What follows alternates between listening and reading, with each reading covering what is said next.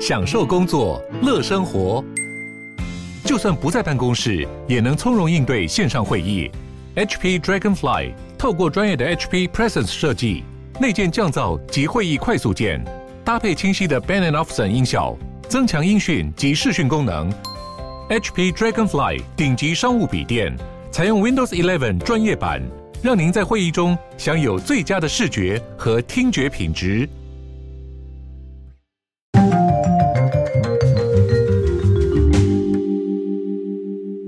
家好，欢迎回到世界忙什么的 World in Five Minutes，我是 Morris，我是 Jessica。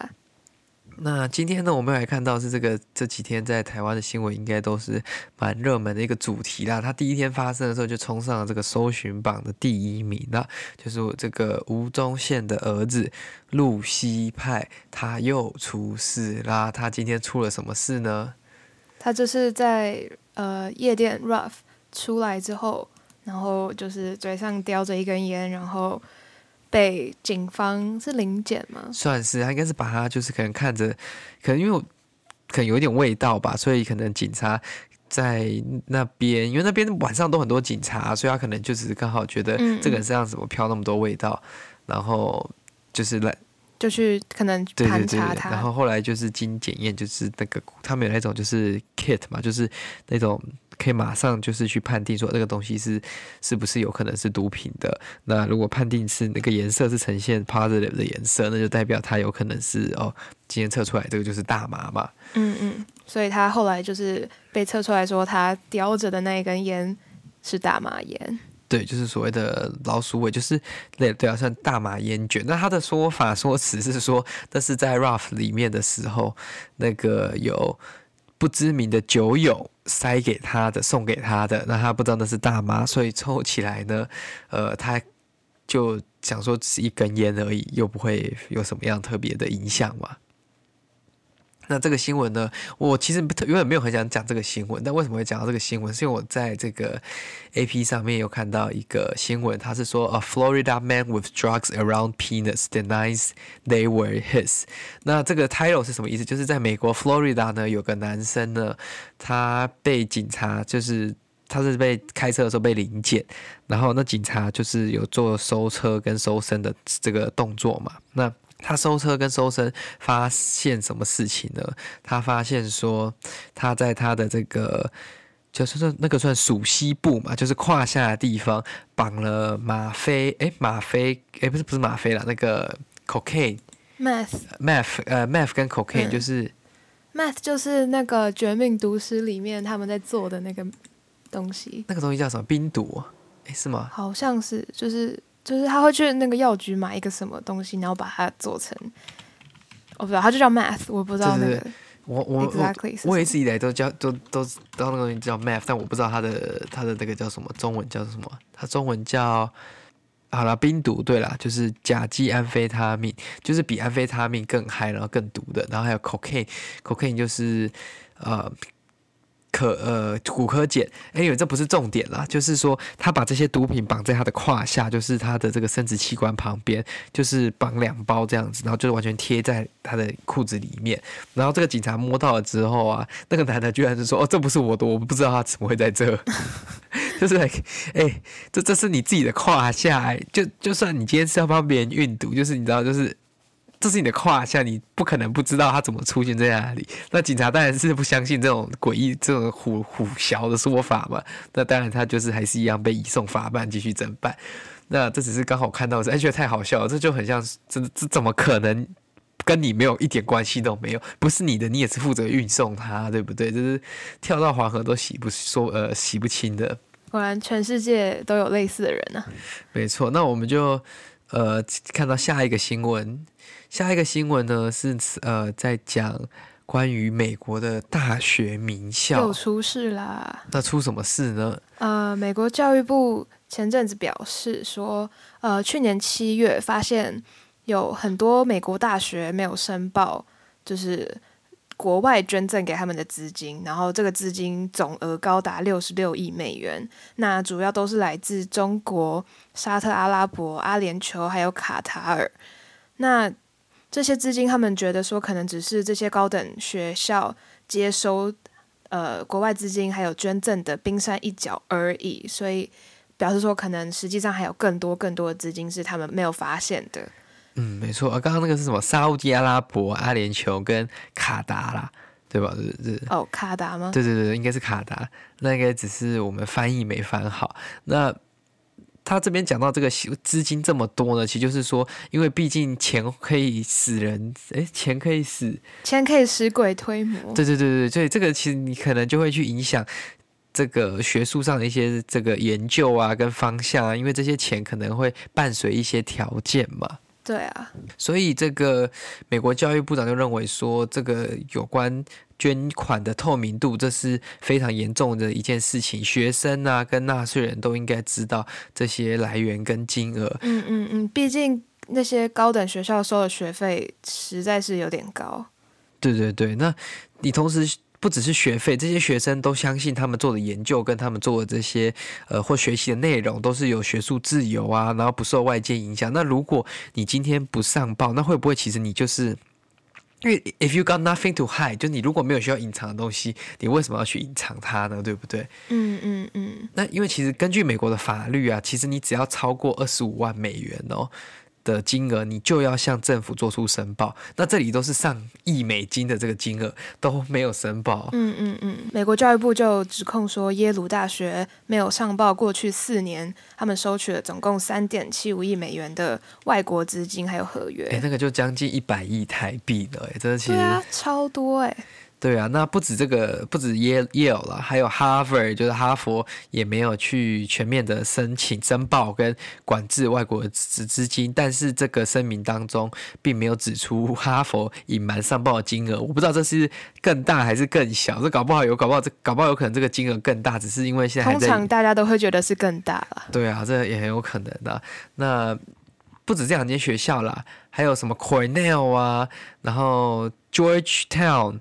Texas A&M、Rutgers 等等的，嗯，都被受到这个这次的调查。然后哈佛大学的呃化学系主任还有两名中国研究员就被起诉。那他们就是那个系主任就是涉嫌收取中国政府一百万美元的资助，然后另外两个人则是被指称说与中国军方有关联。哦，那这个哈佛大学化学系的系主任这个新闻其实也蛮严重的嘛，因为他。基本上他是因为他向当局又做出了这个呃 false statement，就是基本上做伪证嘛，嗯嗯嗯，然后所以他后来被实际上证据摊出来之后，发现他其实就是在说谎，所以然后他也提交了假的这个纳税呃就申报单，然后也没有申报他在中国银行的账户，所以他就被判有罪了。那基本上他这样子的这个案例呢，我觉得不会是单一个案件啊，这有可能会。在接下来慢慢被查出更多相似的案件。嗯嗯嗯。那其实我觉得这个教授 case 诶蛮 special 的地方是说，他不止故意隐瞒说他参加了中国一个叫千人计划的情况。那这个计划主要就是在国外吸收一些各个领域的专家嘛。那他同时间不只是 Harvard 的系主任，他也是中国武汉理工大学的这个客座教授，或者是一个挂名的。的教授啦，那他的月薪哦就有五万美元，那他的生活费高达十五点八万美元，这哎这很夸张哎！你今天其实他主要就是 based in Harvard，他去这个地方可能只是像是一个客座或者是一个就是 visiting scholar，但是他领的钱搞不好有可能哦比他在 Harvard 原本的 Harvard。拿的钱还要多，有可能，因为你看生活费十五点八万加月薪每五万，假如说我的算法是一个月这样二十万美元的话，美国的 professor 没有这么好赚。而且他还文件里面还说他获得了超过一百五十万美元，建立就是为了建立一个研究实验室，然后学校还希望他就是为了就是为了这个学校工作，然后用学校的名义申请专利，然后发表文章什么什么，哦，这真的是。很很聪明的一个教授了，那这就是真的啊，钱能使人推，这 whatever，对，就是 刚刚前面讲，钱能使鬼推磨，没错没错，就是钱会使很多事情，就是不可能的事情多呃发生，那我们有有时候可能也会因为钱去背弃自己的理念，那其实这个案件当中也是美国司法部这近年在这个搜查。应该是说在调查中国渗透美国的这个中国行动计划 （China Initiative） 一个非常受人关注的案件之一。那这个计划是在 Trump 就是川普总统的时候启动。那因为他们认为说中国有很多这个学术间谍，或者是很多间谍在美国窃取他们的研究跟这些经济情报，所以他们要就是一尽量把他们找出来，然后。避免他们继续去破坏美国的这个经济跟美国的科技发展。嗯嗯，而且美国越来越警惕外国资金这件事情，是从俄罗斯被指控说干预了美国大选这件事情，然后还有像前阵子之前中国他们窃取美国技术啊什么的，然后孔子学院影响学术自由这些事情，都是加深了美国对于呃外界呃外国资金的这个警惕了。对对对，应该是这样，没错。因为，对啊，其实基本上不管是中国啦，还有刚刚讲到的俄罗斯，或者是一些这个中东的国家，伊朗啊、是呃、Saudi Arabia、卡达，都对这个美国的学术界有一点点的这个。影响，他们都想要用钱去影响一些可能学术研究，因为在美国这个学术研究其实也是能干预一些施政跟政府政策的方向，或者是说往哪些方面去做研究，这也是其中的一部分。嗯嗯嗯。那刚刚这个 Jessica 讲到这个孔子学院呢，其实就是在川普时期被调查很重要的这个。一个对象嘛，因为他们认为说，他们跟很多大学虽然去成立这个 Confucius Institute，就是孔子学院，来免费的，或者是说基本上用以很好的条件来教中文，教美国大学生怎么讲中文。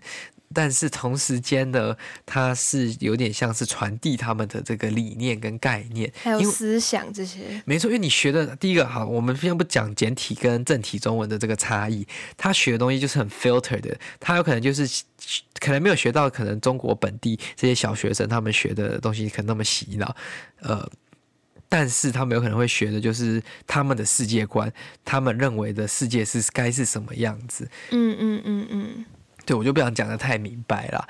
那基本上，对的，很多的这个学校、大学的这个 Confucius Institute 呢，都被强制勒令关闭。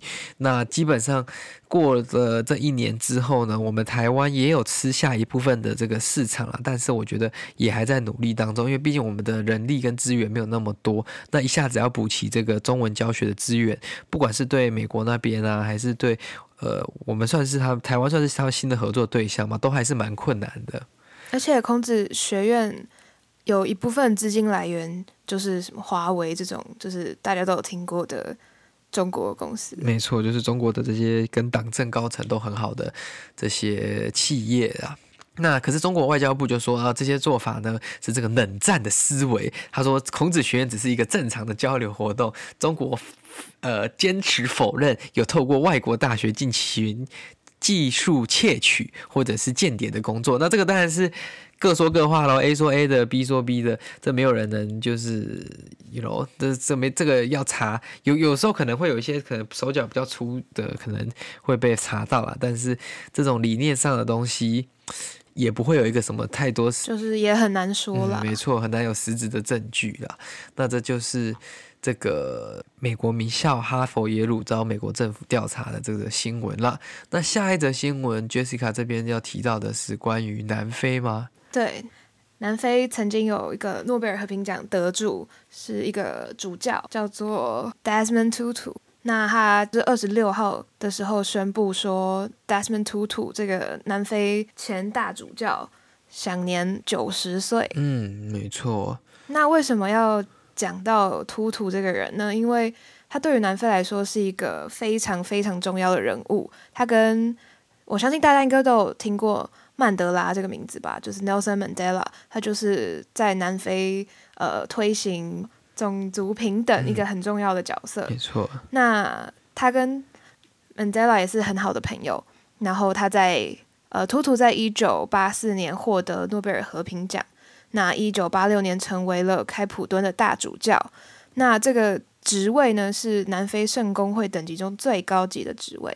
他就在那之后就开始协助南非的转型正义啦，然后他也提倡了 LGBT 性别平权的运动啊。基本上他就是一个很推动很多很正确理念的的一个一位精神领袖。对，就是对于当地来说是一个非常大家非常敬仰的一号人物啦。那他对于种族啊、性别平等啊这些这类的呃社会运动都是非常坚定的支持者。没错，他甚至在他晚年的时候，就是大概可能五六年前的时候，他还投书这个《Washington Post》，就是表明说他希望人民有这个安乐死的权利。诶，这些。诶，他刚刚讲的这些，不管是 LGBTQ 还是安乐死这件事情，都是冲撞非常冲撞天主教教义的一些行为，在嗯嗯嗯比较正宗的这些宗教领袖当中，或者是说一些比较保守的派别当中，这是非常不可能被接受的一件事情。那这件事情对这个世界来说都是蛮蛮大的一个新闻啦，因为像英国首相强森啊，或者是说嗯。爱尔兰的这些前领袖，或者是美国总统，都有发表一些声明。嗯嗯嗯。图图主教呢，他基本上呃鼓舞了新一代的这些非洲领袖。那他也在这个解放的过程当中，推动这些非暴力的一些方式。那他的这个逝世呢，对。不止对南非啦，应该对整个非洲大陆都是一个很大的、很沉重的消息。那 by the way，他是因为射护腺癌过世的。对啊，射护腺癌是这个男生要小心的一个疾病啊，因为他也不好医治。Anyways，啊、嗯，这就是我们今天为各位分享的这三则、三四则新闻了。那如果各位喜欢我们的这个节目呢，欢迎各位将这个节目分享给你的亲朋好友，真的帮帮我们分享出去，就是我们这个最大的动力了。当我们的这个收听数越高，哎，我们的这个干爹就越越有可能来找我们。哎，那如果你是干爹的呢，哎，我们的这个收视一直维持不错的成绩，欢迎你来信箱呃联系我们，我们会尽可能的跟你们达成一个非常棒的方案的。那今天的节目就到这边啦，那我们就下次见，拜拜。拜拜。